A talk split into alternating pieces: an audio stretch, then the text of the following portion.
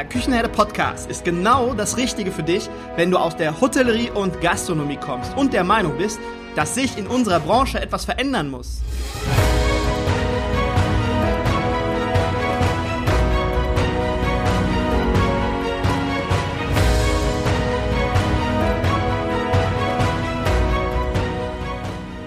Wenn du Fach- und Arbeitskräfte suchst, dich für die zukünftige Entwicklung in unserer Branche interessierst und wenn du zum Thema Digitalisierung ein Wörtchen mitreden möchtest, dann solltest du in den Küchenherde Podcast reinhören. Du erhältst in diesem Podcast echte Erfolgsanleitungen für das moderne Führen und Binden deiner Mitarbeiter. Mein Name ist Markus Wessel und ich bin Gründer der Küchenherde. Viel Freude beim Zuhören, Lernen und Umsetzen. Kochen kann ja jeder, nicht wahr? Völliger Unfug, natürlich nicht. Nicht jeder kann kochen, aber es gibt viele, viele, viele gute Köche da draußen, die einem Gast ein kulinarisches Erlebnis bescheren können. Wenn ein Gast in ein Restaurant geht, erwartet er einen schönen Lebensmoment. Nicht nur ein leckeres Essen, sondern einen schönen Lebensmoment. Und dazu gehören die Kulinarik, aber auch ein guter Service. Leider kommt der Service, der, der Dienstleistungsgedanke bei uns in Deutschland oft etwas zu kurz. Das liegt nicht unbedingt daran, dass wir keinen guten Service haben oder keine guten Servicekräfte haben, sondern oft auch daran, dass die vorhandenen PS, die da sind, einfach nicht auf die Straße gebracht werden können. Das Potenzial wird nicht immer voll ausgeschöpft. Und dafür habe ich Hans-Jürgen Hartauer in den Küchenherde Podcast eingeladen. Hans-Jürgen schöpft das Potenzial der Mitarbeiter und entwickelt individuelle Servicekonzepte, damit die Vision von Chef und Mitarbeiter auch tatsächlich beim Gast ankommt. Der Gastronom oder der Hotelier setzt mit seiner Vision seines Betriebes eine Unterschrift. Und es gilt, dass jeder Mitarbeiter diese Unterschrift am Gast täuschend echt kopieren und umsetzen kann. Viel Spaß bei dieser Folge. Hallo und herzlich willkommen im Küchenherde Podcast. Heute habe ich jemanden zu Gast, der mich im Januar im Camp for FB&E Lovers in Berlin mit seiner Keynote sehr inspiriert hat. Daher freue ich mich heute ganz, ganz besonders auf Hans-Jürgen Hartauer und ich freue mich, ihn für ein Interview gewonnen zu haben. Mit seiner Keynote im Januar hat Hans-Jürgen mich und jeden anderen im Saal erreicht. Jeder im Raum war aufmerksam und fokussiert. Und ich möchte dazu sagen, dass ich nur wenige Keynote-Speaker kenne, die so eine Verbindung zum Publikum aufbauen können. Und da stelle ich Hans-Jürgen, und das ist tatsächlich so, weil ich viel in dieser Branche oder in, in Keynotes unterwegs bin, stelle ich dich, Hans-Jürgen, auf eine Stufe mit den Top-Speakern im deutschsprachigen Raum. Und das, darum geht es auch heute so ein bisschen, um das Thema Rapport aufbauen, um das Thema Verbindung aufbauen zu anderen Menschen. Darum geht es heute in dieser Podcast-Folge. Und Hans-Jürgen, der kommt ursprünglich aus der Gastronomie und ist heute Trainer, Buchautor, Unternehmensberater und natürlich Keynote-Speaker. Er unterrichtet an der Universität in Innsbruck und ist der Erfinder von Future Service Sales. Ja, was Future Service Sales genau bedeutet oder was das ist, das erklärt Hans-Jürgen gleich selbst.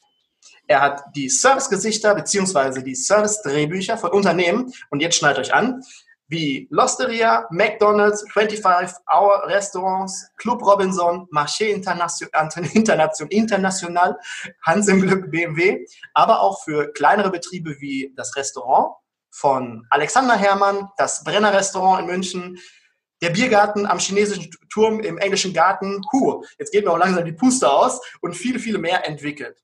Hallo und herzlich willkommen, lieber Hans-Jürgen. Schön, dass du da bist. Ja, hallo, danke für die Einladung. Freut mich total. Puh, jetzt hat es mich ja fast weggefegt in der Anmoderation. Geht's dir gut? Ja, ja, äh, bin total erholt und total fit und freue mich total auf deinen Anruf und auf den Podcast. Ich freue mich, ich habe gerade schon vorher mit ähm, Hans-Jürgen ein bisschen gequatscht. Wir hatten gerade noch technische Schwierigkeiten. Ihr müsstet mich jetzt gerade sehen. Ich bin hier, habe richtig Farbe gekriegt, Schweißperlen auf der Stirn, weil äh, Mikrofon funktionierte nicht, dann funktionierte die Kamera nicht und jetzt haben wir uns Gott sei Dank mit, mit, äh, mit, mit Ton und mit äh, Video haben wir uns Gott sei Dank geblickt. Ich freue mich riesig auf dieses Interview, gerade auch in Bezug auf die Keynote, die du im Januar gehalten hast. Und ja, bevor wir jetzt damit starten und mit Future Service Sales, würde ich dich einmal bitten, einmal kurz ein bisschen was über dich zu erzählen für die Hörer, die dich noch nicht kennen und ja, was bisher geschah bis zum Future Service Sales. Oh, das ist, ich mache den Job jetzt schon 20 Jahre, aber gut, ich komme ähm, aus der Gastronomie, habe gelernt im Bayerischen Hof in München, war dann relativ schnell selbstständig und habe zehn Jahre erfolgreicher Kaffee geführt und irgendwie, glaube ich, habe ich etwas Spannenderes gesucht oder neue Herausforderungen. Und ich habe in meinem Betrieb schon immer ein bisschen trainiert ähm, und bin dann in die Trainerlaufbahn. Und das ist doch dann sehr komplex geworden. Also die Aufgabenbereiche, sage ich jetzt mal, äh, wir haben Betriebe, die, die laufen super und die möchten halt ein bisschen upsell, die möchten einen qualitativ hochwertigen Service leisten. Dann habe ich wieder Betriebe, ähm, die sind organisatorisch, vor, stehen die vor Herausforderungen. Ich sag mal, wenn also Beach Club, wenn die Wolkenkratzer in Frankfurt, ähm, wenn die Business People runterkommen und dann innerhalb einer halben Stunde füllen sich dann 3000 Gäste in so einem Beach Club und die möchten Abhol Spritz trinken, da muss es gut organisiert werden. Aber auch so ein chinesischer Turm, der 12.000 Gäste bedient, der innerhalb einer Stunde voll wird bei Wetterumschwung. Ähm, aber auch Angebote, Konzepte. Ich sag mal, manche verändern zwar ihre Ladenausstattung, aber vergessen dann das Konzept oder das Angebot mitzunehmen oder neu auszurichten. Mhm. Ähm, das ist natürlich dann wieder interessant. Man fliegt mal mit einem Kunden nach Los Angeles, nach London irgendwo hin, guckt sich Sachen an. Ähm, aber auch Betriebe, die alles perfekt machen, liegt es manchmal auch an organisatorischen oder an organischen Situationen. Also wenn man zum Beispiel, du kennst es, ein schöner Laden, aber läuft nicht. Mhm. Ähm, und da sind es manchmal auch, äh, die haben falsch bestuhlt, Isolationsbestuhlung, die haben irgendwo Barrieren drin, Hemmschwellen, also der, der Energiefluss im Unternehmen. Und da sieht man schon, es sind sehr viele Bereiche, wo man heute fit sein muss. Und da bekommt man halt im Laufe der Zeit irgendwo einen Blick weil man sich immer mit der Thematik auseinandersetzt und man lernt natürlich auch von wirklich starken Betrieben wie Losteria oder so oder McDonalds in Alexander Hermann. Ähm, da hat jeder ist ein Ass in seinem Bereich mhm. und trotzdem kann man wieder irgendwo braucht man wieder Ideen, äh, wie es wieder weitergeht dann. Ja, und so ähm, bin ich praktisch jetzt vom Kellner, könnte man sagen, äh, zum Service Management Coach und Strategie Coach geworden. Du hast ja ursprünglich in der Gastronomie gelernt, ist richtig, oder? Genau. Ganz klassisch Kellner oder Restaurantfachmann, wie man das so schön nennt. Hm. Von der Pike auf. Und in ein Haus, die hatten 1250 Mitarbeiter und noch ein bisschen alte Schule und, und harte Schule teilweise, aber sehr interessant. Ja, und ähm, wann war der Moment, du kennst ja dann die, die klassische Gastronomie, du hast es von der Pike auf gelernt, und wann war der Moment, wo du gesagt hattest, auch, ja, dieses Future, Future Service Sales, äh, das ist es jetzt, das muss ich tun. Das, wo der, wo, wann ist der Hebel gefallen oder der Hammer gefallen? Ha, du, ähm, ich, wenn ich meinen Kaffee verkauft habe, äh, da kam meine Tochter zur Welt, die war vier Monate alt. Mhm. Und da dachte ich mir, ich möchte nicht wieder ein, ein, schnell wieder einen Betrieb aufmachen. Ich wollte eigentlich wieder einen gastronomischen Betrieb wieder öffnen. Und ich bin dann einfach mit meiner Frau, mit meinem Kind ähm, nach ähm, Los Angeles und dann nach Hawaii nach Ibiza und Indien. Also ich habe mal zwei Jahre dann wirklich ausgesetzt. Mhm. Und irgendwie, glaube ich, ähm, am Venice Beach kam so die Erleuchtung. Ähm, da sah ich mal, das war ein Café. Ich war mit meiner Tochter schon, bevor das die geöffnet haben, schon auf der Außenterrasse. Und da kamen dann so verschlafene Mexikaner und da dachte man, mein Gott, wenn ich denn das mein Team wäre, möchtest du mit denen die Champions League gewinnen? Und auf einmal kam der Supervisor, holt die zusammen und hat mit denen gebrieft und irgendwie ging es dann um einen Kaffee oder so. Und dann haben sich die umgezogen und dann kamen die zu mir, ich saß ja schon eine Stunde, und äh, begrüßten mich und dann, hi, nice to meet you. Today we have a special coffee and a green smoothie. Und auf einmal waren die wirklich auf Zack. Und das ja. können die Amerikaner. Und da habe ich gemerkt, Dienstleistung auf einer anderen Art, auf einer offensiven Art. Und das hat mich dann so inspiriert, dass ich mir gedacht habe, hey, das könnte ich mal einen Kunden anbieten. Und das erste Betrieb war Sausalitos in München. Das war so, äh, oder in Deutschland, das waren so diese ähm, In-Bars, ähm, Hotspot-Location. Und die haben gesagt, genau dich brauchen wir jetzt. Wir möchten Jumper verkaufen, dies und jenes. Wie kriegen wir das gebacken? Ja. Und so ging das eigentlich los. Ja. Und dann kam ich gar nicht mehr auf die Idee, einen gastronomischen Betrieb zu machen, weil das hat mich dann so gefesselt, mhm. ähm, dass ich jetzt da wirklich 20 Jahre im Vollstrom praktisch geschwommen bin. Ja, ja. ja das hat man, mhm. das ist auch das, denke ich, was du, was man auf der Bühne gespürt hat, mit dir zusammen.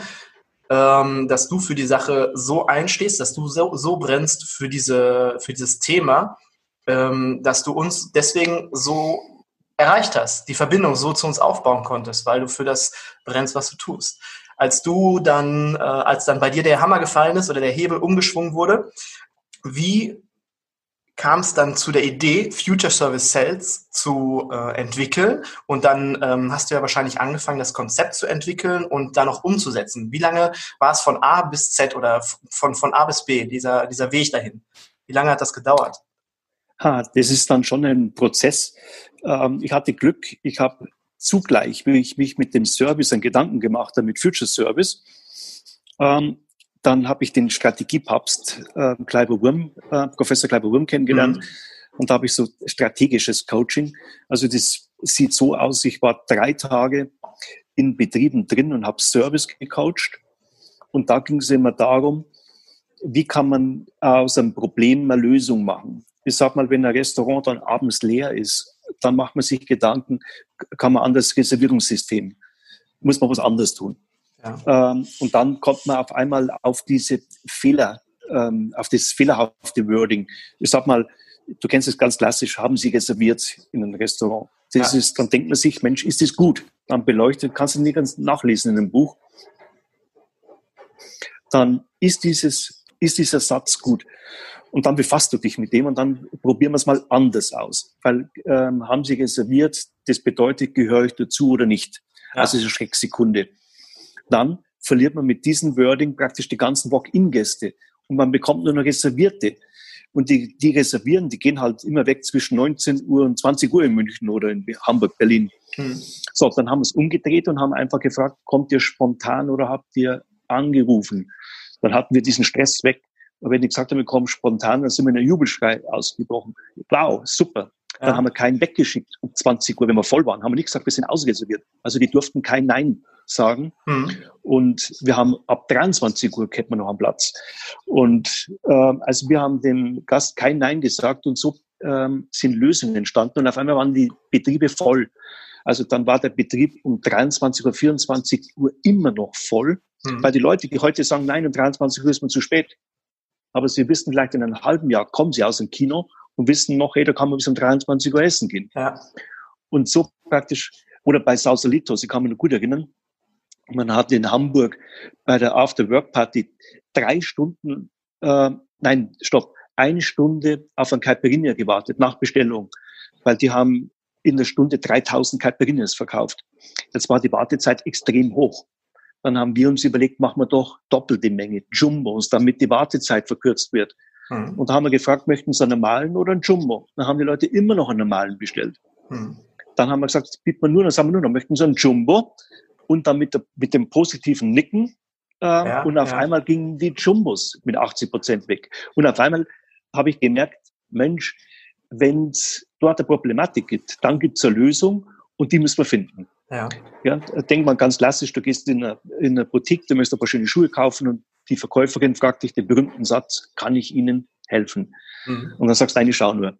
Ja, ja, genau. Und so praktisch ist Future Service ist praktisch so entstanden, dass man immer so diese Problematik, wie, wo hängt's, wie ist die Ansprache, warum verkauft man kein Dessert, warum keine Suiten, ähm, wieso ist im Wellnessbereich, Spa-Bereich, wieso, wie geht Closer Deal bei BMW zum Beispiel, ähm, wo du den Verkaufsabschluss gehst, ähm, wie empfängt man die? Und so praktisch ist der Gedanken dann, ähm, und auf Future Service Sales ähm, äh, gelandet. Und äh, das ist wirklich ausgereift und funktioniert eigentlich von der ersten Sekunde an, wenn man es irgendwo implementiert.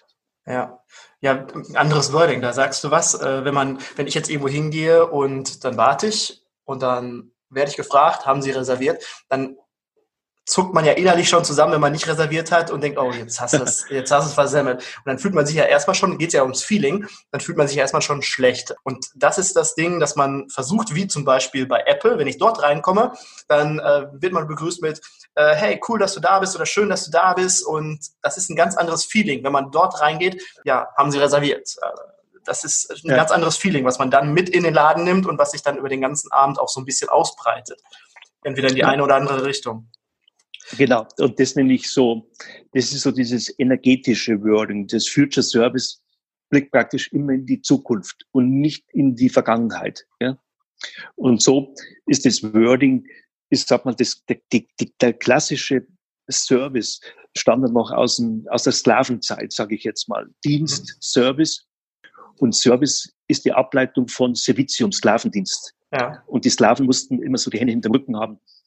Und äh, damit sie niemand etwas vergiften können und so. Und diese Verhaltensweisen, die hat man immer noch.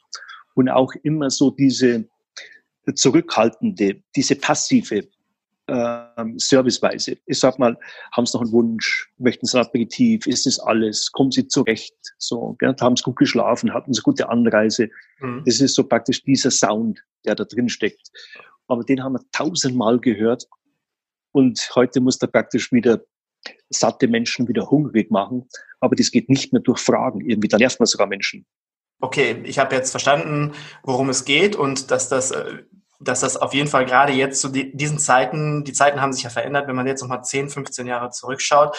Äh, die Generation hat sich verändert, die Menschen haben sich verändert, die legen viel mehr Wert auf das Erlebnis und auf diese Dienstleistung. Ich gehe mal schön lecker essen. Ähm, wie setzt du das um, dieses Future Service Sales? Was tust du, mhm. wenn jetzt jemand anruft und sagt, ich brauche Support, unterstütz mich? Also die, ähm, das Konzept, ich habe dann ein geschlossenes Konzept entwickelt. Ähm, ich bin am Anfang immer rein und wir haben nur Future Service selbst trainiert. Äh, wie spricht man äh, Gäste an? Wie verkauft man dies und jenes? Und das hat auch gut fun funktioniert auch super. Nur, ähm, wie ist die Nachhaltigkeit einfach? Was, tu, was tun die Betriebe, wenn ich raus bin? Mhm. Und da ging das wieder verloren. Und heute bei so viel Personalwechsel, die man teilweise hat, ähm, und mit ähm, Leiharbeitern und wie auch immer. Und dann ähm, sind wir oft ins Leere gelaufen. Wir hatten nicht so die Umsetzung, die wir wollten. Ja. Ich sag mal, wir sagten zum Kellner, du gehst am Tisch hin, äh, wir sind ein italienisches Restaurant, bitte, wir haben jeden Tag ein Special, der steht nicht auf der Karte. Immer wenn du dort bist, sag kurz den Special an. Heute haben wir ähm, Thunfisch Carpaccio vielleicht. Und immer drei Aperitifs, nicht diese Fragestellung. Aperitif, sondern immer mit drei Bildern führen, attraktive Bilder, die wir ihnen vorgeben. Wir machen wirklich tolle Sachen. Ähm, also nicht diese Standard-Aperitifs, sondern wirklich was ähm, Leckeres und was Animierendes. Und was hat der Kellner gemacht? Der geht am Tisch hin und sagt, ähm, was möchten Sie trinken? Und die sagen dann ein Cola. dann haben wir den Kellner gefragt, warum hast du kein Aperitif? Da hat man diese Warum-Fragen dann äh, sieht er schlecht aus, so ein, ein Kellner. Und im Endeffekt haben wir es demotiviert in der Führung. Und er hat dann immer eine Ausrede. Der hat Cola bestellt, den Special mache ich später. Und dann habe ich angefangen, Service, ein Service-Drehbuch zu entwickeln. Und das sind so messbare Abläufe. Und ich sag mal, eine Speisekarte, der Kellner geht hin, wenn die Speisekarte am Tisch liegt, er geht weg, dann ist das das Zeichen, der Gast wurde schon bedient zum Beispiel. Das wäre so ein klassischer Ablauf jetzt. Da muss keiner mehr Kollege fragen, was ist schon auf dem Tisch? Das lässt wieder ein, Kellner nicht gut. Das ist keine gute Frage in der Führung. Was ist schon auf dem Tisch? Zehn mhm. auf der Terrasse, hat er schon ja. bestellt. Dann unterstellt man einen Kellner, dass er das im Griff hat, dann wird er sauer und verzieht gleich das Gesicht, verliert das Lächeln die nächste mhm. Stunde. Ähm, oft fragt man dann einen, als Inhaber dann einen Gast doppelt, war der Kellner schon da und so. Und deswegen hatten wir keine gute Führung, aber auch ähm, kein äh, Storytelling, kein Erlebnis für einen Gast. Weil wenn du fragst, was möchten Sie trinken, dann sagt er Mineralwasser ja. oder ein Cola, da hat er kein Erlebnis. Also du musst da praktisch immer dein Konzept irgendwo in der Story auf den Tisch bekommen, ob du Japaner bist, ähm, ein bayerisches Lokal, ob du äh, wie bei 25 Hours so ein bisschen Sharing-System hast. Ähm, ich habe drei Michelin-Sterne-Restaurants. Wie kann man da Signature-Menüs? Wie geht das? Ähm, wie, welche Aperitifs biete ich an? Wo setze ich den Champagner als erstes? Gebe ich auch ein Bier dazu? Geben wir noch irgendeinen frechen Cocktail? Was macht das Restaurant aus? Und das wird in ein Service-Drehbuch verankert, so dass du das in die Hand geben kannst jemanden und der könnte eigentlich in zehn Minuten sofort anfangen. Mhm. Ist egal, wie individuell der Betrieb ist. Und dann, also erster Baustein ist Future Service Storytelling kreieren. Service-Drehbuch entwickeln und der dritte Baustein ist dann über Power Briefing wird dann, werden diese Prozesse einfach trainiert. Also die sind interaktive Trainings, die kosten nicht viel und bringen wahnsinnig viel. Okay, ich habe ganz kurz noch eine Frage, eine Zwischenfrage. Ich habe ähm, im Intro vorhin einmal kurz gesagt, mhm. Servicegesichter und Service-Drehbücher. Ähm, was hat es genau mit den Servicegesichtern auf sich? Als Servicegesicht ähm, zum Beispiel für McDonald's habe ich mal äh, das Mac Yes Programm entwickelt. Mhm. Das ist doch schon ein paar Jahre her. Und Mac No ist diese Fragetechnik, welchen Burger, ähm, welche Soße, welche Beilage, welches Getränk, das sind immer die Fragen dazu, die äh, die Gäste nerven. Ja. Und im Future Service führt man einen Gast mit Bildern. Da ist einfach, können Sie Geld, die Gäste schneller reagieren drauf. Ja. Mhm. Und also da fragen wir eher dann, möchten Sie Cola Fanta Sprite ähm, bei der Osteria schon mal ein, ein Aperol Spritz, ähm, ein Glas Wein vielleicht oder möchten Sie Bier? Also wir führen sie mit Bildern statt, was möchten sie trinken. Mhm. Und so geht das Storytelling, das Service-Gesicht ist total wichtig. Ist es per Du, per Sie, Empathie zum Beispiel. Ähm, wie sprechen wir die an? Wie ist das Wording? Wie checken wir ein? Ich habe jetzt für Club Robinson ähm, die ganzen Clubs, ähm, das ganze, die ganzen Drehbücher mal äh, entwickelt.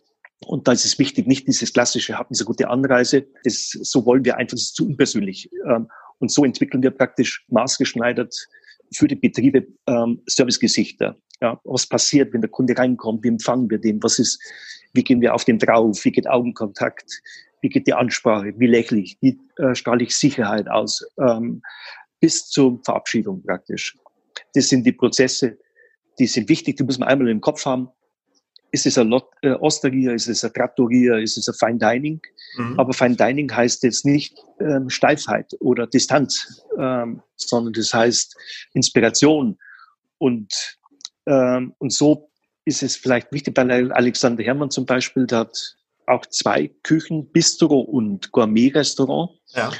Und wir wussten nie, wie man das am Telefon, wenn jemand reserviert, ähm, wie wir das Wording starten. Aber ja. was und das Storytelling und das müssen die Mitarbeiter genau praktisch intus haben. Und äh, Fine Dining war für uns, das ist eher Kopfkino. Ähm, hier kaufst du dir nicht, du kaufst ja kein Menü, du kaufst dir da drin Inspiration und Kopfkino. Mhm. Sein Bistro, das schon älter ist und sehr gute, gepflegte Küche hat, das hatte früher, wäre das Sternenniveau gewesen, das ist eher für Herz und Bauch sage ich jetzt mal. Ja. Und so muss der eine Service eher Herz- und Bauchservice sein und das andere Service, die müssen Kopfkino können. Ja. Und das ist wichtig, weil du musst der Mitarbeiter, wenn der nicht weiß, ähm, was er tun muss, dann dreht sich der im Kreis und du wirst immer ihn mit demotivierenden Fragen ähm, konfrontieren. Ich sag mal, das Schlimmste, du bist am Münchner Flughafen, es ist im Flugzeug, alle Passagiere sind drin, die Piloten, die Börser aber niemand weiß, wo es hingeht. Weder ein Gast noch ein Mitarbeiter. Mhm. Und dann drehst du dich im Kreis und das Flugzeug hebt nicht ab. Ja. Deswegen muss man wirklich sich befassen, ganz stark, ähm, um was geht's überhaupt da drin, warum kommen die Leute rein, ähm, kommen die wegen Essen oder kommen die wegen mehr, wie sieht dieser Customer Experience aus, was müssen wir erleben, was verkaufen wir im Endeffekt. Und das muss man da drin leisten, ob das ein bayerisches Lokal ist, ähm, ein Berliner Kneipe, äh, Fine Dining Bar, ähm, 25 Hours, da muss man genau wissen, was passiert da drin, äh, der, warum sind die Kunden gekommen, welche Story möchte man denen vermitteln. Und das muss man einmal entwickeln. Das Ganze handelt die Details und nicht umgekehrt. Und alle starken Brands, ob das eine AIDA mit dem Clubschiff ist oder Tesla mit äh, Null Emission oder iPhone, ähm, ein Apple iPhone, die wissen ganz genau, die Mitarbeiter, ähm, was müssen sie leisten da vorne und wie sprechen sie die Kunden an. Und das andere ist dann nur verdichten ähm, in ein Service-Drehbuch und das Coaching dazu, das sind dann nur die, ähm, die Randerscheinungen praktisch. Das ist ja wie, ich habe als Chef eines Restaurants oder eines Hotels, als äh, ja, Inhaber, Gründer, wie auch immer, habe ich eine Vision. Ich habe etwas, was ich damit machen möchte, eine Aussage oder ein Unternehmensziel, was ich damit erreichen möchte. Und ähm, das ist meine Unterschrift, meine Unterschrift für diesen, dieses Unternehmen. Und dieses Servicegesicht ist dann quasi so, dass meine Mitarbeiter es schaffen, meine Unterschrift zu kopieren, täuschend echt zu kopieren, dass die genau das Gleiche nach außen tragen, wie meine Vision in meinem Kopf ist, was ich mir wünsche für mein Unternehmen. Dass das nicht irgendwie falsch oder in eine andere Richtung umgesetzt wird, sondern genauso, dass die meine Unterschrift, die ich darunter setze, genauso täuschend echt kopieren können. So ist das so, oder? Genau. Du, du musst immer, jawohl, genauso. Du siehst, du hast einen Gast und der Gast hat sich verliebt in dein Produkt. Mhm. Also hast du zwei Fans. Produkt, dein Konzept, deine Location und dem Gast, der reinkommt oder der Kunde. Und dazwischen sind die Mitarbeiter. Und die sind der verlängerte Arm eines Konzeptes. Ja. Die sind ein Teil eines Konzeptes. Ja. Ich finde, ein paar machen es sehr gut. Starbucks zum Beispiel, da hast du immer das Gefühl, die sind sehr locker. Aber auch bei Apple. Apple, ähm, ich bin mit denen wirklich in Kontakt, in regen Austausch. Ähm, und die äh, üben ja sehr stark Empathie. Ähm, ähm, Empathie statt Prozessdenken, sage ich jetzt mal. Mhm. Und die Mitarbeiter müssen alle eineinhalb Stunden sogar die Position wechseln, damit sie nicht in eine Routine verfallen. Ja. Äh, da muss man mal sehen, wie fit das die denken. Oder Alibaba zum Beispiel in China, wo du innerhalb von 30 Minuten eine Bestellung bekommst. Und also die, diese Fitness ähm, und dieser verlängerte Arm, dass ein Konzept über die Mitarbeiter übertragen wird, das ist äh, die DNA einer Firma. Ja. ja. Und, äh, und hier, weil das die einzige Stellschraube, die man hat, ähm, es ist äh, Konzept, ich glaube, die Ideen sind da, Geld ist vorhanden, es ist alles vorhanden, aber, die, äh, aber Produkte laufen synchron. Was soll ein BMW können, was ein Audi nicht kann? Oder ein Mercedes. Produkte laufen, auch Restaurants, Hotels laufen zunehmend synchron. Und die einzige Stellschraube, die man in Zukunft hat, ist der Servicegedanke ja, und das Zwischenmenschliche. Ja. Ich sag mal, die, wenn du heute, du kannst ja heute über To-Go etwas bestellen oder online buchen über Booking.com oder was auch immer. Und da läuft die Emotion praktisch übers Produkt, über den Preis. Aber sobald wo der die Location betritt, läuft die Emotion über den zwischenmenschlichen Austausch. Ja. Und der muss sitzen. Der muss genau zum Konzept passen, vom Outfit, vom Wording, von der, von der Haptik, von der Empathie, von der geistigen, mentalen Einstellung. Und da braucht man eine klare Service-Idee, Gesicht, Storytelling, aber auch das tägliche Coaching dazu, damit es nicht wieder abdriftet. Ja. ja. Weil wenn du heute nach ähm, ein, ein Pilot, wenn der nach Rio de Janeiro fliegt, dann haben die sich in Waypoints die Strecke eingeteilt, damit sie ähm, die fliegen nicht von hier nach Rio. Mhm. Die fliegen von hier, sage ich jetzt mal, nach Fuerteventura runter und dann, äh, die suchen sich ein paar Punkte, die mhm. sie ansteuern. Und so muss sich auch ein Betrieb, äh, der muss sich immer wieder überprüfen, stimmt die Route, die wir fahren. Gell? Ja. Wir haben jetzt gerade schon über die Servicegesichter gesprochen, über oder das Servicegesicht, über die Service-Drehbücher. Und dann habe ich bei dir auf der Homepage noch zwei, zwei Dinge gelesen. Einmal ging es um äh, Fit und Sexy und um das Power Briefing. Was hat es damit auf sich? Ha, ja, Power Briefing natürlich, wenn man mal das Servicegesicht, das Storytelling im Kopf hat, die Vision. Mhm. Ähm, die Service-Drehbücher äh, bringen es auf die Straße ähm, das muss man natürlich gut formen und kann man so und so machen. Ähm, und dann gilt es ja, das Ganze zum Leben erwecken, also zu managen. Managen einerseits mit den Service-Drehbücher, auf der anderen Seite ist natürlich tägliches Coaching wichtig, ähm, Kommunikation, ähm, die, die Storytelling äh, mit Spaß äh, implementieren, äh, weitervermitteln und da die Betriebe nicht mehr so viel Zeit haben, ähm, groß sich mit Schulungen zu befassen. Und die bringen auch natürlich viel, aber die so zwei, drei, viermal im Jahr, das ist zu wenig. Man braucht das täglichen Input. Ähm, weil die Leute sollen ihr Privates außen vor lassen. Das ist on stage. Man kommt zusammen. Menschen möchten auch im Team arbeiten, in gelingenden Teams.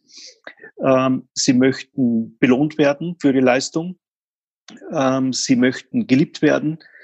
Ähm, sie sollen auch fit und sexy trainiert werden. So nennen wir das Programm Präsenz, Verkauf, äh, Beratung. Ähm, und so bereiten sich die Teams, die Teamleader, die Power Briefing Coaches bereiten sich vor ähm, und führen dann täglich so drei bis fünf Minuten interaktives Briefing durch. Also es ist kein Monolog-Briefing, wo einer was erzählt, da macht er nur sich selbst stark, sondern er gibt kurz Hinweise und dann wird es mit einer bestimmten Technik, Fragetechnik, Kommunikationstechnik, äh, die ich mal entwickelt habe, die auch einmalig ist weltweit, ähm, gehen wir rein und fragen das Wissen praktisch in einer, in einer witzigen Weise ab. Ähm, es, und es passieren zwei Dinge. Ähm, die Teammitglieder, die haben, entwickeln viel Spaß in dem Power Briefing. Die werden federleicht und haben ein hohes Wissen im Kopf. Und genau das ist, was wir brauchen. Wir müssen die Standards reinbekommen. Wir müssen sie vorbereiten. Was passiert heute? Wer kommt rein? Wer macht was? Ähm, wo, äh, wo liegen die? Wo, wie können wir Tore schießen? Wie können wir verkaufen? Wie können wir ähm, auch mal ähm, eine Reklamation abwenden? Wie können wir in Englisch parieren? Also wie können wir uns auf die täglichen Gegebenheiten einstellen? Und wie können wir unser Team in kurzen Sequenzen praktisch etwas vorleben, ähm, aber auch fordern und fördern und Potenziale freiwecken. Und da ist Power Briefing, das ist so ausgetüftelt von mir, jetzt habe ich schon acht Bücher drüber geschrieben, ja. über die ganze Thematik insgesamt. Und, und ja, und da ist es einfach schon, die Power Briefing Coaches brauchen einen Tag bei mir oder bei uns und dann vielleicht noch irgendein Refreshing und dann ab und zu, wenn sie das Gefühl haben, jetzt möchten sie wieder was machen, dann kommen die automatisch wieder. Aber dann, wenn man das einmal kann, kann man jedes Team in die Champions League tragen damit. Okay, da geht's äh, beim Power Briefing selbst, da geht's dann um Inhalte, die während dieses Power Briefings vermittelt werden, aber auch um Emotionen, dass man sich einstimmt für, für den Tag und dass man mit äh, positiver Energie in den Tag reingeht, richtig? Auf alle Fälle, ja. Ja, das ist der Power Briefing Coach. Er begrüßt schon mal sein Team als Start. Äh, er stellt einen Kreis auf und alles. Man könnte jetzt über jedes Tool Buch schreiben. Mhm. Alleine der Kreis muss den gleichen Abstand haben. Damit machen wir, lösen wir die Hierarchien auf in der Firma. Ähm, damit passiert Integration, äh, die Energie fließt. Ähm, und die Mitarbeiter sind sich als Team. Alleine der Kreis schon. Aber wie es so ist, es kommt nicht jeder in den Kreis. Der eine denkt sich, was soll das Briefing? Ähm, das ist aber der auch, äh, der sich dann irgendwo Privilegien rauszieht in der Firma. Und deswegen gesundet Power Briefing auf Dauer. Das 100., 200., 300. Briefing gesundet ein Betrieb. Äh, die sind alle gleichgestellt, die gehen durchs Feuer. Ob der jetzt ein Eintag äh, im Unternehmen ist oder 30 Jahre, spielt in dem Augenblick keine Rolle. Und so ist es praktisch vom Start bis zum Ende ähm, wirklich ein emotionales Fest, könnte man sagen. Aber auch intelligent und natürlich auch sehr anspruchsvoll, weil es wird schon richtig als Trainingstool wird es angewendet. Mhm. Du hast, ähm, ich hatte irgendwo, ich weiß gar nicht mehr genau, wo ich das gelesen habe, aber ähm, du hast jetzt gerade auch gesagt, das bricht Hierarchien auf und irgendwo ist es mal gewesen, dass der Hoteldirektor von mehreren hundert Mitarbeitern im äh, Kreis gestanden hat, im Power Briefing Kreis, aber der Azubi war dann derjenige, der das Wort ergriffen hat und äh, die Leute eingestimmt hat. Ist das richtig? Ich weiß gar nicht mehr, wo ich das gelesen hatte, aber wo das, wo es jeder einfach macht, jeder in, im, im Team. Ja, weil das kann jetzt Obst als Boom sein oder ähm, und genauso ist es. Ähm, also das kann zu zweit, zu dritt äh, durchgeführt werden. Wir delegieren das viel. Also das heißt, dass die Powerbriefing Coaches, die dürfen im Endeffekt nur die ersten 21 durchführen. Und danach werden die Powerbriefings delegiert. Äh, besonders das Herzstück, also wenn Wissenstransfer passiert.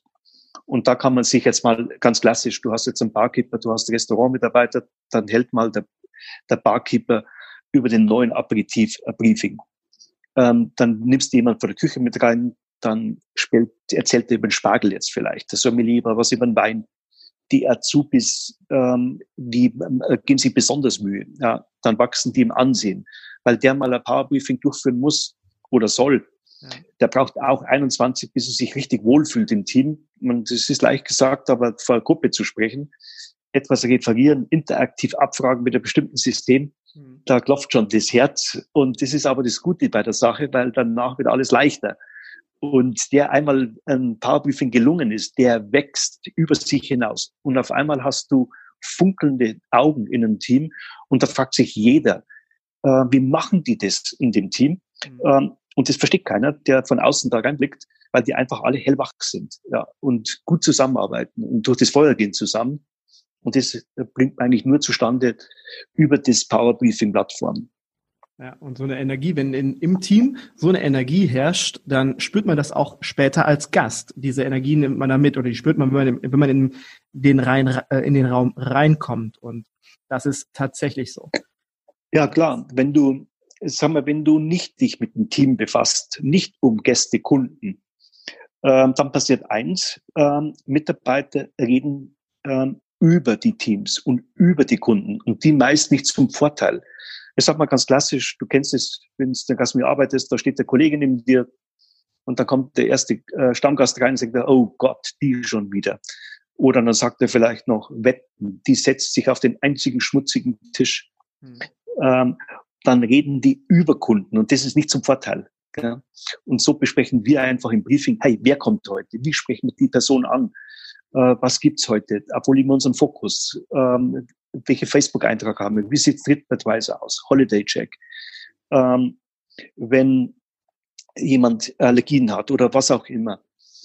Ähm, wie gehen wir Zusatzangebote? Was passt bei dem Wetter? Ähm, die lernen Spargel momentan ja weniger, aber normalerweise hätten also meine Betriebe, die lernen halt dann im Februar schon Spargel, alles rum um den Spargel, welchen Wein, welche Beilagen und so.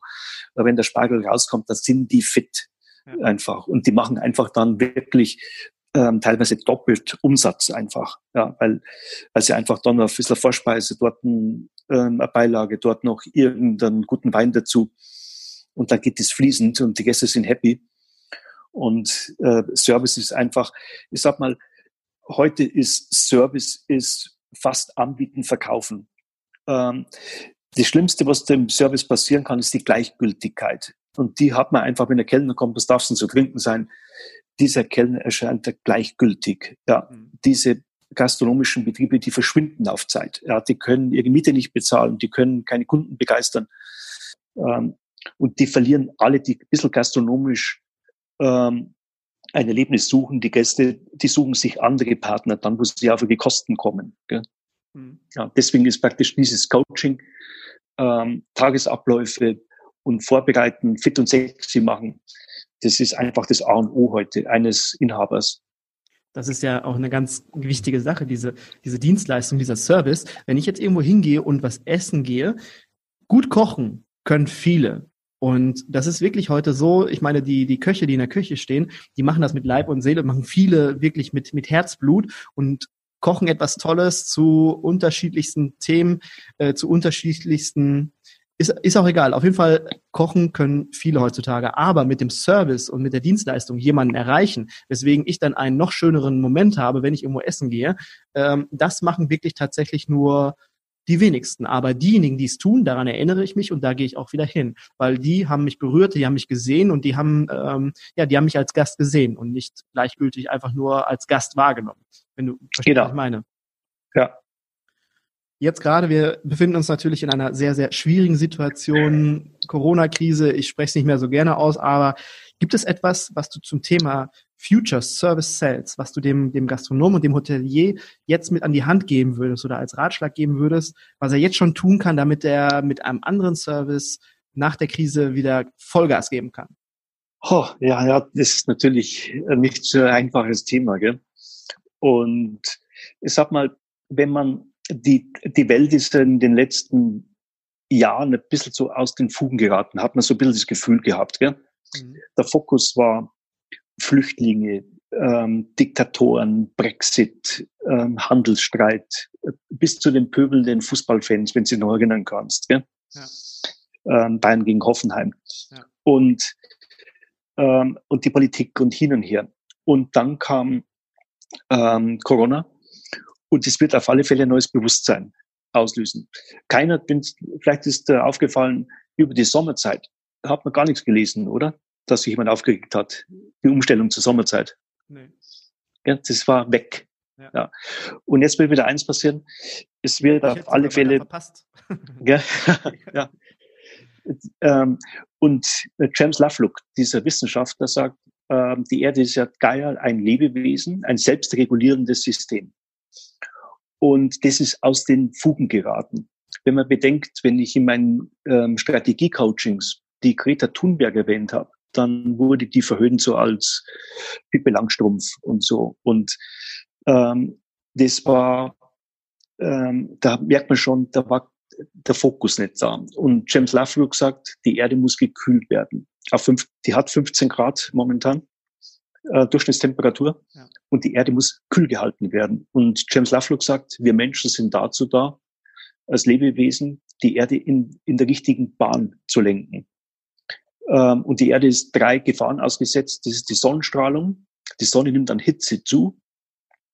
Jetzt brauchen wir Geoengineering. Ähm, ich sage jetzt einfach mal Wolkenbildung, Spiegel im Weltall setzen, damit die Erde nicht durch die Sonne erhitzt wird. Das ist unser größtes Glück und zugleich unsere größte Gefahr. Und dann haben wir Asteroiden und ähm, Vulkanausbrüche. Mhm. Und das sind wirklich die essentiellen Dinge. Und auch diese ähm, Digitalisierung, was jetzt eintreten wird, was man jetzt schon sieht, über Homeoffice, auf einmal ist es gar kein Fremdthema mehr, mhm. wo sich die Inhaber früher so gesträubt haben oder auch Digitalisierung irgendwo bei den Mitarbeitern. Auf einmal sind alle offen und das birgt auch neue Chancen. Ähm, was ich damit sagen möchte, ich glaube, wir haben mehr Aufgaben. Ähm, und zwar, wir müssen uns Gedanken, wirklich Gedanken fassen mit Erde kühlen. Das heißt, äh, für Betriebe ist es, ich bin Vegetarier und ich sehe immer noch 50, 60 Prozent, äh, wenn ich zum Essen gehe. Es ist einfach teilweise grauenhaft. Ich krieg zu, wenn ich in eine Skihütte gehe oder sonst irgendwo, das Angebot vegetarisch, vegan, aber interessante Produkte auch, Nachhaltigkeit, ähm, alles recycelbar. Ähm, ähm, Im Endeffekt müssten wir Betriebe jetzt wäre die Zeit umdenken und das ist das Corona, das bedeutet ein neues Bewusstsein für ein neues Level. Mhm. Weil in dem bisherigen Level konnte die Welt nicht weitergehen. Und wahrscheinlich in 100 Jahren wird man sagen, Corona war praktisch das Ende des Anthropozän-Zeitalters und der Beginn des Novozän-Zeitalters, also des IT-Zeitalters. Und was könnte man tun? Die Betriebe könnten jetzt sich befassen über in Zukunft 100 Prozent autark ähm, zu arbeiten, also Produkte einzukaufen, die, die keine ähm, Umweltbelastung mit sich führten, sage ich jetzt mal, mhm. aber auch wieder 100 Prozent wieder Energie zurückfließt, auch wenn man es vielleicht das nicht total schafft. Ähm, aber diesen Gedanken, meine Firmen, die ich betreue, haben, machen wir das schon. Eine, ein chinesischer Turm ist schon bei 95 Prozent auf diesem Weg. Ja. Und so kann ich das jedem empfehlen, äh, an die Nachhaltigkeit zu denken, vegetarisch, vegan, wie auch immer, ähm, und hier Akzente zu setzen. Was kann man da in Zukunft tun? Weil wir gehen mit der Evolution mit. Und das war natürlich schon was Einschneidendes mit Covid. Und das wird praktisch die, die Essenz sein. Äh, wir werden mehr Dankbarkeit spüren in allen Bereichen, Wertschätzung, Mitarbeiter, Inhaber, Gästen, Kunden. Und wir müssen versuchen, ähm, das herauszufinden, warum ist Covid passiert. Ja, die Erde macht sich von selbst, sagt James Lovelock. Ja, das war nicht irgendwas, sondern das hat einen tieferen Hintergrund. Mhm. Und da würde ich in diese Richtung denken. Ja, man sagt ja auch oft, die, die ähm, Erde hat uns nach Hause geschickt und hat uns Hausarrest gegeben. Und das, was du jetzt aber gerade gesagt hast, ich glaube, das spricht auch die Bedürfnisse der jüngeren Generation an. Wenn ich mir jetzt die ganz, ganz junge Generation, die Generation Z anschaue, die sind in diese Richtung ja schon viel, viel stärker unterwegs, viel, viel besser informiert als noch äh, unsere Generation und das sind auch deren Bedürfnisse. Da wird nicht mehr. Ich war vor kurzem, eine ganz witzige Geschichte, ich war vor kurzem ähm, zu Karneval war das, auf einer Karnevalsveranstaltung von Kollegen meines Handballvereins und die sind alle, ähm, äh, einige sind äh, Anfang 20 oder ja, sind Anfang 20 und die hatten uns eingeladen, uns äh, alte Herren, sage ich mal. Und das war eine vegetarische Karnevalsparty. Die haben vegetarisch äh, vegetarisches Essen angeboten. Und normalerweise bei einer Karnevalsveranstaltung in Köln, wenn man dort auf eine Party eingeladen wird, dann gibt es Mettbrötchen. Mettbrötchen mit Zwiebelchen und Senf und allem, was dazugehört. Aber es war vegetarisch und die jungen Leute, die haben halt das Bedürfnis. Und wenn man sich jetzt schon darauf einstellt und schaut, dass man sowas dann später anbietet, dann wird man da wahrscheinlich eher im Fokus der jüngeren Leute sein als andere, denke ich. Ja, auf alle Fälle ist ein neues Bewusstsein mhm. äh, wird entstehen, ja, in allen Bereichen.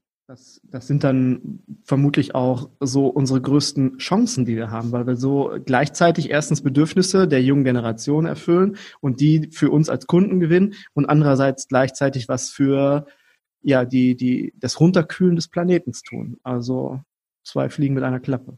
Ja. Wenn es alle machen würden. Ja. Ähm, ja, ich, du hast sehr viele, sehr viele Rezensionen. Also das, was ich vorhin genannt habe im Intro, das war ja nur ein kleiner Teil von dem. Wer ähm, ja mal schauen möchte, der geht einfach mal auf deine Homepage und schaut sich die Rezensionen an. Das äh, liest sich, ähm, ja, ist schon sehr beeindruckend und man muss eine ganze Ecke scrollen, bis man unten angekommen ist. Äh, gibt es denn von den, den Menschen, die du ähm, oder den Firmen, den Unternehmen, wo du gewesen bist, auch messbare Ergebnisse, dass man sagt, okay, ich habe Future Service Sales, habe ich bei mir implementiert, Power Briefings oder Service Drehbücher und gibt es dort messbare Ergebnisse, dass die Fluktuation vielleicht äh, gesenkt wurde, der Umsatz erhöht wurde oder Produktivität, irgendwas in der Richtung? Ja, ähm, auf alle Fälle. Das ist, sobald man sich befasst und Future Service Sales ist aber Schönes. Das macht ähm, einem Angestellten Spaß, genauso wie ein Inhaber und den Kunden, Gästen sowieso. Mhm. Also das macht ja von der ersten Sekunde an wirklich Spaß, weil man kann es ja auch im Privaten gut nützen. Ja. Und ich sag mal, letztes Mal habe ich einen, einen Anruf bekommen und da ging es um einen Benetton Store und die, die Leiterin, die war bei mir und äh, in Frankfurt am Flughafen und die hat diesen Benetton Store jetzt abgegeben an eine Nachfolgerin, weil sie ist Bereichsleiterin geworden und die ruft mich an und sagt, sie ähm, wurde empfohlen, sie muss unbedingt ein Seminar besuchen, weil ihre Vorgängerin hat den Store als bestgehendsten von, von Deutschland entwickelt. Und das freut mich schon, wenn man dann sowas mal nach fünf Jahren hört. Bei manchen sind wir nicht so viel in Kontakt. Ähm, aber letztes Mal BMW hat mein Buch gelesen, äh, hat mich eingeladen und dann sagten sie, sie geben mir zwei Betriebe. Da testen wir es. Ein mhm. Mini Autohaus und ein PKW. Ja. Dann bin ich hin und Motorrad, drei. Ja. Und äh, Mini hat dann am Ende des Jahres ein Mini Award gewonnen als bestes Mini-Autohaus in Deutschland. Mhm. PKW, halte ich fest, bestes Autohaus weltweit von BMW, von 3100. Hammer. Und dann habe ich gleich nochmal zwölf unterschiedlichste Projekte bekommen und das sind alle unter den Top ähm, Autohäusern äh, drin. Und so ein Alexander Hermann zum Beispiel, der hat mich kontaktiert. Er wusste schon vor ein paar Jahren, dass er mehr in den TV-Shows praktisch abgezogen wird und nicht mehr vor Ort so sein kann. Das hat ein bisschen Bedenken, ob er vielleicht den Stern verliert, wenn er nicht mehr so vor Ort ist. Mhm. Dann sage ich, nein, nein, das ist ganz gut. Wir müssten sowieso die anderen stärken. Und das, allein das Powerbriefing und äh, dieser Servicegedanke, und jetzt haben sie ohne ihm einen zweiten Stein, äh, Stern erkocht. ähm, ohne ihm. Gell? Also keinen verloren, sondern einen zweiten dazu gewonnen. Und so ist ähm, Casa Cook zum Beispiel äh, fein äh, Premium äh, Resort in, in Griechenland. Und die waren an letzter Stelle ähm, dieses Hotelkonzerns und die haben viele Hotels, mehr als tausend. Und ihr teuerstes Prestigeobjekt an den letzten Stellen, bei TripAdvisor, wie auch immer. Mhm. Und dann haben sie mich runtergeschickt und dann sehe ich wirklich attraktive Griechen. Die waren nur ein bisschen schüchtern, weil sie können kein Deutsch und kein Englisch. Mhm. Äh, schauen aber cool aus. Jetzt musste ich denen eigentlich nicht so viel beibringen, äh, sondern nur Vertrauen geben, so dass sie halt mit Händen und Füßen sprechen, auch Griechisch, mag ich eh lieber. Mhm. Ähm, aber sie müssen mutiger sein, einfach. Und dann haben wir denen ein bisschen so auf ein Level runtergehen und ihren, ihren, ihr Griechenland spielen. Und siehe da, ein Jahr später ähm, hat Casa Cook einen ersten Preis abgeholt. Und so äh, geht es vielen.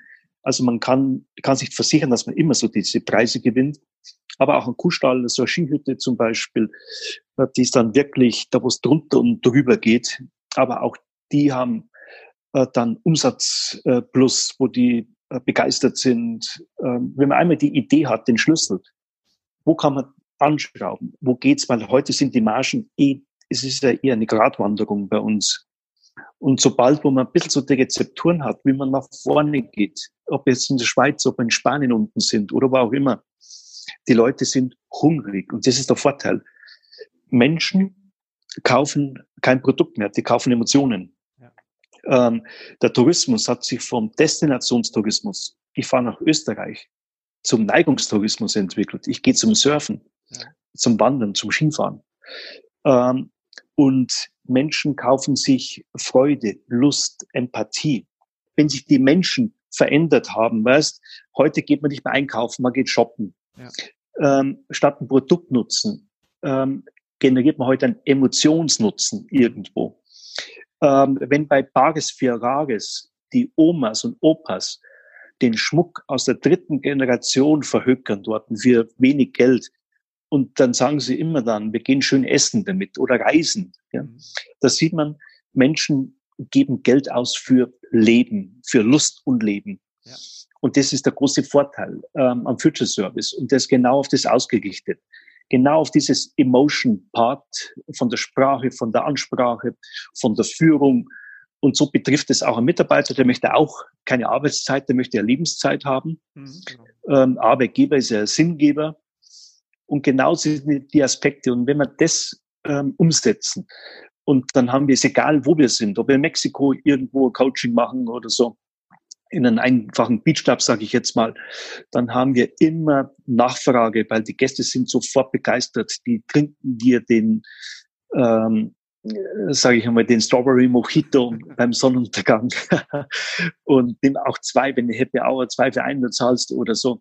Mhm. Und in München mögen sie einfach ein Brezen zum Bier und ähm, ein Paradiesel vielleicht oder so. Und in Ibiza, da mögen sie einfach auch mal äh, die High Society mal das, äh, wirklich Geld ausgeben und wollen einfach mal für 60.000 Euro eine Flasche Champagner am Tisch stehen haben ja. und posen damit. Und so muss man einfach immer diese Stilgruppen, die muss man bedienen und man muss ihnen nur Lebenswege äh, öffnen. Und da sind wir die Docking Station zwischen dem Konzept und deswegen ist der Erfolg enorm ja, in allen Bereichen. Ja, also du hast gerade Preise auch erwähnt. Ähm, das, das muss ja auch nicht immer sein, dass man Preise gewinnt. Ich finde, alleine als Unternehmer, ähm, wenn ich es schaffe, meine Vision, meine Unterschrift wirklich meinen Mitarbeitern so zu vermitteln, dass die es genauso transportieren, wie ich es mir wünsche. Alleine, wenn ich das schaffe, diese, die, dass da keine PS unterwegs verloren gehen, bis zum Gast oder bis zum Kunden, dann ist schon, glaube ich, äh, das ist schon die halbe Miete, wenn nicht sogar äh, fast die 90 Prozent der Miete, wenn ich das schaffe, ja. meine Vision rüberzubringen. Ich habe einen Fitnessclub hier am Ammersee. Mhm. In der, die, 2300 äh, Einwohner haben die. Ja? Und ein Fitnessclub hat so zwischen 1200 und 1500 Mitglieder in der Stadt. Ja. Die da draußen haben 3300 Mitglieder bei 2300 Einwohnern. Und die nächste Stadt ist 50 Kilometer weg, München. Und die haben da kleine Dörfer rundherum. Warum? Weil dort, ähm, wir haben zuerst das Servicegesicht, um was geht's? Heute in einem Fitnessclub, da geht's um Connecting. Nonverbales Connecting. Und da magst du nicht mit deinem Step-Up ähm, in, durch die Fenster rausgucken und die Landschaft ansehen. Wir haben die umgedreht und wir haben Inseln geschaffen, wo die Leute sich praktisch kontaktieren da drin. Natürlich Programme und das vom Design her frisch gemacht und eine Bar installiert. Man muss schon Dinge tun, aber der Erfolg äh, bei 3300 Mitgliedern, denen geht's einfach wirklich gut. Gell? Oder auch ein Adventure Camp im, im Bayerischen Wald. Also das, da muss ja nicht in München sein. Also du kannst die letzte Prärie kannst du fahren, aber wenn das Produkt ähm, attraktiv ist und, und passt, sage ich mal, mit allem, mhm. dann hast du einfach immer ähm, ähm, erfolgreiche Aussichten in die Zukunft ja, oder attraktive Zukünfte vor dir. Mhm. Ja, das spricht, denke ich mal, für sich, dass da vernünftige und nicht nur vernünftige, sondern sensationelle Ergebnisse rauskommen, die aber auch für uns in der, in der Servicewüste Deutschland, wie man es ja auch so, so gerne sagt, äh, unheimlich, unheimlich wichtig sind und uns unheimlich nach vorne bringen können. Und wer das jetzt tut und sich dort in der Richtung besser aufstellen möchte, vielleicht erstmal so ein kleines Häppchen, ähm, ein kleines Häppchen wäre ja vielleicht erstmal das Buch Power Briefings. Du bietest ja, glaube ich, das Buch Power Briefings an, aber auch Future Service Sales. Genau, Power Briefing ist rein auf Power Briefing bezogen. Ja. Der Future Service ist wesentlich dicker, das Buch. Und da gibt es jetzt auch die englische Fassung, die ist jetzt ähm, das aktuellste. Mhm. Ähm, wenn jemand ein bisschen Englisch basiert ist, dann sollte sich dieses ähm, vielleicht mal ähm, durchlesen. Und äh, da ist auch Powerbriefing mit beinhaltet, nicht so intensiv. Und da geht es ja mehr um die anderen Sachen, Emotion Cells, Fit und Sexy, hm. Storytelling, Drehbuchaufbau und so. Also da ist das praktisch der Service komplett ähm, beschrieben. Ja. Okay, dann kann man damit anf äh, anfangen, starten, beginnen und ich würde die Links zu den Büchern würde ich einfach mal in die Show Notes packen, dass die Hörer sich da einfach mal ja reinklicken können, informieren können und mal gucken können, ob das was für sie wäre. Ich habe eine, eine Frage, habe ich noch, eine ähm, wichtige Frage, weil ich habe mir jetzt in dem Podcast überlegt, wir erreichen ja sehr viele Menschen mit diesem Podcast und ich finde, wir haben in Deutschland haben wir eine ganz, ganz gruselige Fehlerkultur. Und es wird bei uns in Deutschland wird oft nicht über Fehler gesprochen oder wenn mal irgendjemand was verbockt hat oder so, dann wird da nicht offen darüber gesprochen, nach dem Motto, ich habe Mist gebaut oder mir ist ein Fehler passiert. Und ich möchte gerne hiermit in diesem Podcast ein bisschen damit brechen und möchte auch mit meinen Interviewgästen ein bisschen über Fehler sprechen. Und ich würde gerne von dir wissen, was war bisher dein, dein größter oder witzigster Fail, wo du sagst, oh, da habe ich echt, echt mal was verbaselt. Oh Gott, du fragst mal Sachen. also mein größter Fehler. Puh. Also das, vielleicht das peinlichste und vielleicht, ja, könnte vielleicht dieses Erlebnis gewesen. Ich war in Südtirol auf einem Strategie-Workshop mhm. und da waren 20 Hoteliers drin. Und dann kommt jemand zu mir und sagt, äh, Sie haben ein Blumenhotel und Sie möchten sich strategisch neu ausrichten. Ich soll Sie kontaktieren. Mhm. Und wie ich so bin, Blumenhotel, ja, die Teilnehmerliste hast du eh da. So, ich vergesse die Teilnehmerliste. In, dann bin ich zu Hause und google das Blumenhotel. Natürlich finde ich das. In der Nähe von Meran war das mhm. Blumenhotel. Und dann die Inhaberin hat auch schon so ausgesehen noch wie dort. Das dann habe ich die gleich angerufen. So, ich bin der Hans Jürgen, wir sollten anrufen, Strategie, ähm, wann machen wir das? Ich hätte die nächsten 14 Tage Zeit. Dann sagt die Person, ja, was ist genau strategisches? Dann habe ich sie ein bisschen erzählt, Preis ist ja doch nicht so, ähm, ist doch was Höheres dann in so Strategiegespräch. Und dann sagt sie, okay, machen wir. Dann war ich dahin und ein Blumenhotel, wie schon ein Blumenhotel äh, schon ist, es ist einfach mit Blumenttischdecken. Und ich sage, Blumen raus. Die Oma hat applaudiert. Gott, die hat es gegründet. Endlich einer, sie konnte keine Blumen mehr sehen. Mhm. Und ich denke immer aus dem Kundensicht und dachte mir, die Gäste sind die Blumen. Mhm. Und habe eigentlich aus dem Blumenhotel ein Biophotonenhotel geformt also entwickelt. Ja. Also wo die Gäste die Blumen sind. Und sie werden da drin wie die Blume durch Licht, durch Photosynthese, ähm, durch Nährstoffe ernährt, so dass du praktisch eine, eine Energietankstelle da drin hast, mit ja. Lichtduschen und so, mit Lichteressen und also ein bisschen was Abstraktes. Mhm. Und okay, nach so einer Stadt, alles wunderbar, die haben sich bedankt. Zehn Tage später, nach 14 Tagen rufe ich da wieder an und sie sagt, die Besitzerin, die, die Tochter, es war super. Das hat ihnen den Geist geöffnet. Sie hat noch nie so einen tollen Tag, aber sie möchten beim Alten bleiben, so wie es war. Dann sage ich zu ihr, ja, aber Sie haben doch, oder du hast doch gesagt, du möchtest dich verändern. Nein, nein, das hat sie nie gesagt. Ja, aber ihr, ihr habt doch, ihr wolltet doch ein Strategiegespräch. Da hätte man so das sparen können. Nein, nein, das wollte sie nicht. Ich habe ja angerufen. Dann hat sich herausgestellt, ich habe das falsche Blumenhotel gegoogelt. Das wäre 30 Kilometer irgendwo im Umkreis gewesen. Und die war natürlich ein bisschen sauer, weil ich jetzt nicht mehr weil ich mich so spät gemeldet habe, ja. dann hatte ich schon einen anderen Strategiecoach in die Hand genommen. Wir mir vorstellen, du rufe da wildfremdes Blumenhotel an und die schlagt gleich ein Strategiegespräch zu einem Telefon. Mhm. Soweit zur Telefonakquise. Die, ich glaube, ich wäre ganz gut in der Richtung, wenn man halt nicht äh, dran denkt und davon ausgeht, dass es schon so ist. Und so war das, glaube ich, mein, äh, mein Fauxpas einfach ähm, in der Richtung, dass ich einfach dann beim falschen Kunden gelandet bin und dem Konzept entwickelt habe, das wo der gar nicht braucht hat. ja. ja, sehr coole, cooler Fehler eigentlich, also sehr witzig und danke dir, dass du das mit uns geteilt hast, dass äh, du da so offen drüber sprichst, finde ich super. Ich glaube, ich könnte eine ganze Podcast-Folge von Fehlern von mir machen, wo ich irgendwo mal wirklich absolut ins Klo gegriffen habe. Ich würde das vielleicht jetzt in den nächsten Podcast-Folgen auch mal so ein bisschen raus aussprechen, was ich jetzt so in den letzten Jahren für Fehler gemacht habe, gerade jetzt wegen meiner Selbstständigkeit. Ich denke, das sind ein paar witzige Stories mit dabei. Vielen lieben Dank dafür. Ja, gerne. Ja, äh, lieber Hans-Jürgen, wir sind jetzt soweit auch langsam am Ende. Ich möchte mich bei dir ganz herzlich bedanken. Das war ein ganz tolles Interview und ich habe mich sehr gefreut, dass du äh, trotz dieser ähm, technischen Unzulänglichkeiten, muss man sagen, es waren heute einige mit dabei, dass du trotzdem an der Stange geblieben bist und bei mir geblieben bist und ja, und mir, mir persönlich und den Hörern so ein tolles Interview beschert hast. Vielen lieben Dank. Ja, danke dir. Es hat echt sehr viel Spaß gemacht mit dir. Vielen Dank. Dankeschön. Dann wünsche ich dir jetzt noch einen schönen Tag und ich hoffe, vielleicht sehen wir uns beim nächsten Camp for FBE Lover im, im, im Januar, wenn alles wieder okay ist. Ja, dann greifen wir wieder an, auf alle Fälle. Alles klar. Danke dir. Mach's danke gut. dir. Ciao. Ciao. Gerade im Interview habe ich mit Hans-Jürgen über die Fehlerkultur bei uns in Deutschland gesprochen. Und die Fehlerkultur, die lässt ja schon manchmal so ein bisschen zu wünschen übrig. Man sorgt sich ja manchmal, den einen oder anderen Fehler zu machen.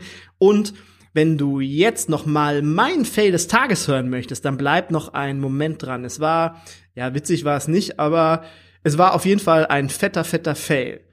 Ja, das war ein ganz klarer Fall von mal biste Hund, mal biste Baum. Und ich war definitiv heute der Baum und meine Technik der Hund. Ich sage ganz klar, so viel auf einmal kann eigentlich gar nicht schiefgehen. Sorry an dieser Stelle, lieber Hans-Jürgen, und danke für deine Geduld. Und vielleicht hast du es zwischen, zwischenzeitlich gemerkt, zwischendurch gemerkt, die Tonqualität war nicht optimal und nicht 1A.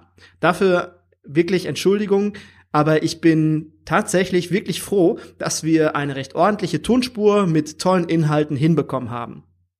Ja, zuerst, zuerst einmal von Anfang an, ich erzähle von Anfang an, zuerst wollte mein Mikrofon nicht mit Hans-Jürgen sprechen. Dann wollten meine Kopfhörer Hans-Jürgen nicht sprechen lassen. Und beinahe hätte ich, als es dann losging, beinahe hätte ich dann vergessen, auf Aufnahme zu klicken, dann hätten wir gesprochen und es wäre nichts draus, draus geworden. Ja, ich war dann doppelt bei der Plattform, ich nehme über die Plattform Zoom, nehme ich meine Interviews auf und ich war doppelt eingeloggt. Und daher, weil drei Personen im Interview waren, zweimal ich und einmal der Hans-Jürgen, ähm, hat das Interview nach 45 Minuten automatisch Zoom beendet und uns getrennt. Ja, ich bin derzeit im, im Sauerland auf dem Dorf und unsere Internet-WLAN-Verbindung ist genauso gruselig wie die Fehlerkultur in Deutschland. Mein Atem stockte jedes Mal, wenn der Balken bei uns auf Rot umsprung, wenn es dann rot wurde. Und ich versuchte mitten im Interview einen Hotspot über mein Smartphone einzustellen, weil ich vermutet habe, wenn ich LTE habe, dann ist es besser, als wenn ich jetzt dieses WLAN nutze, dieses gruselige WLAN. Ja, auf jeden Fall habe ich das mitten im Interview, habe ich versucht, das umzustellen. Dann wurde ich zwischendurch einmal aus dem Internet geschmissen. Da mussten wir uns neu verbinden. Puh, ja, und äh, dann war zum Ende des Interviews auch noch das Datenvolumen meines Smartphones aufgebraucht und wir mussten uns nochmal trennen und mussten uns nochmal zusammen connecten. Und äh, ja, ich habe dann nochmal schnell ein paar MB nachgekauft und dann war das Interview auch tatsächlich im Kasten. Aber du kannst dir nicht vorstellen, wie ich geschwitzt habe und wie unentspannt ich gewesen bin. Und ja, für diese ganzen Fails, finde ich, haben Hans-Jürgen und ich das super souverän hinbekommen. Wir haben tolle Inhalte auf die Straße bekommen. Und ja, ich danke dir für deine Zeit und hoffe, dir hat das Interview gefallen. Ich würde mich über eine positive Be Bewertung bei iTunes freuen und ich freue mich auch, wenn du in der nächsten Folge wieder dabei bist. Mach es gut und wenn mal ein Fehler passiert, ja, nimm es nicht so schwer. Es kann immer schlimmer kommen. Mach es gut und bis bald, ja? Ciao.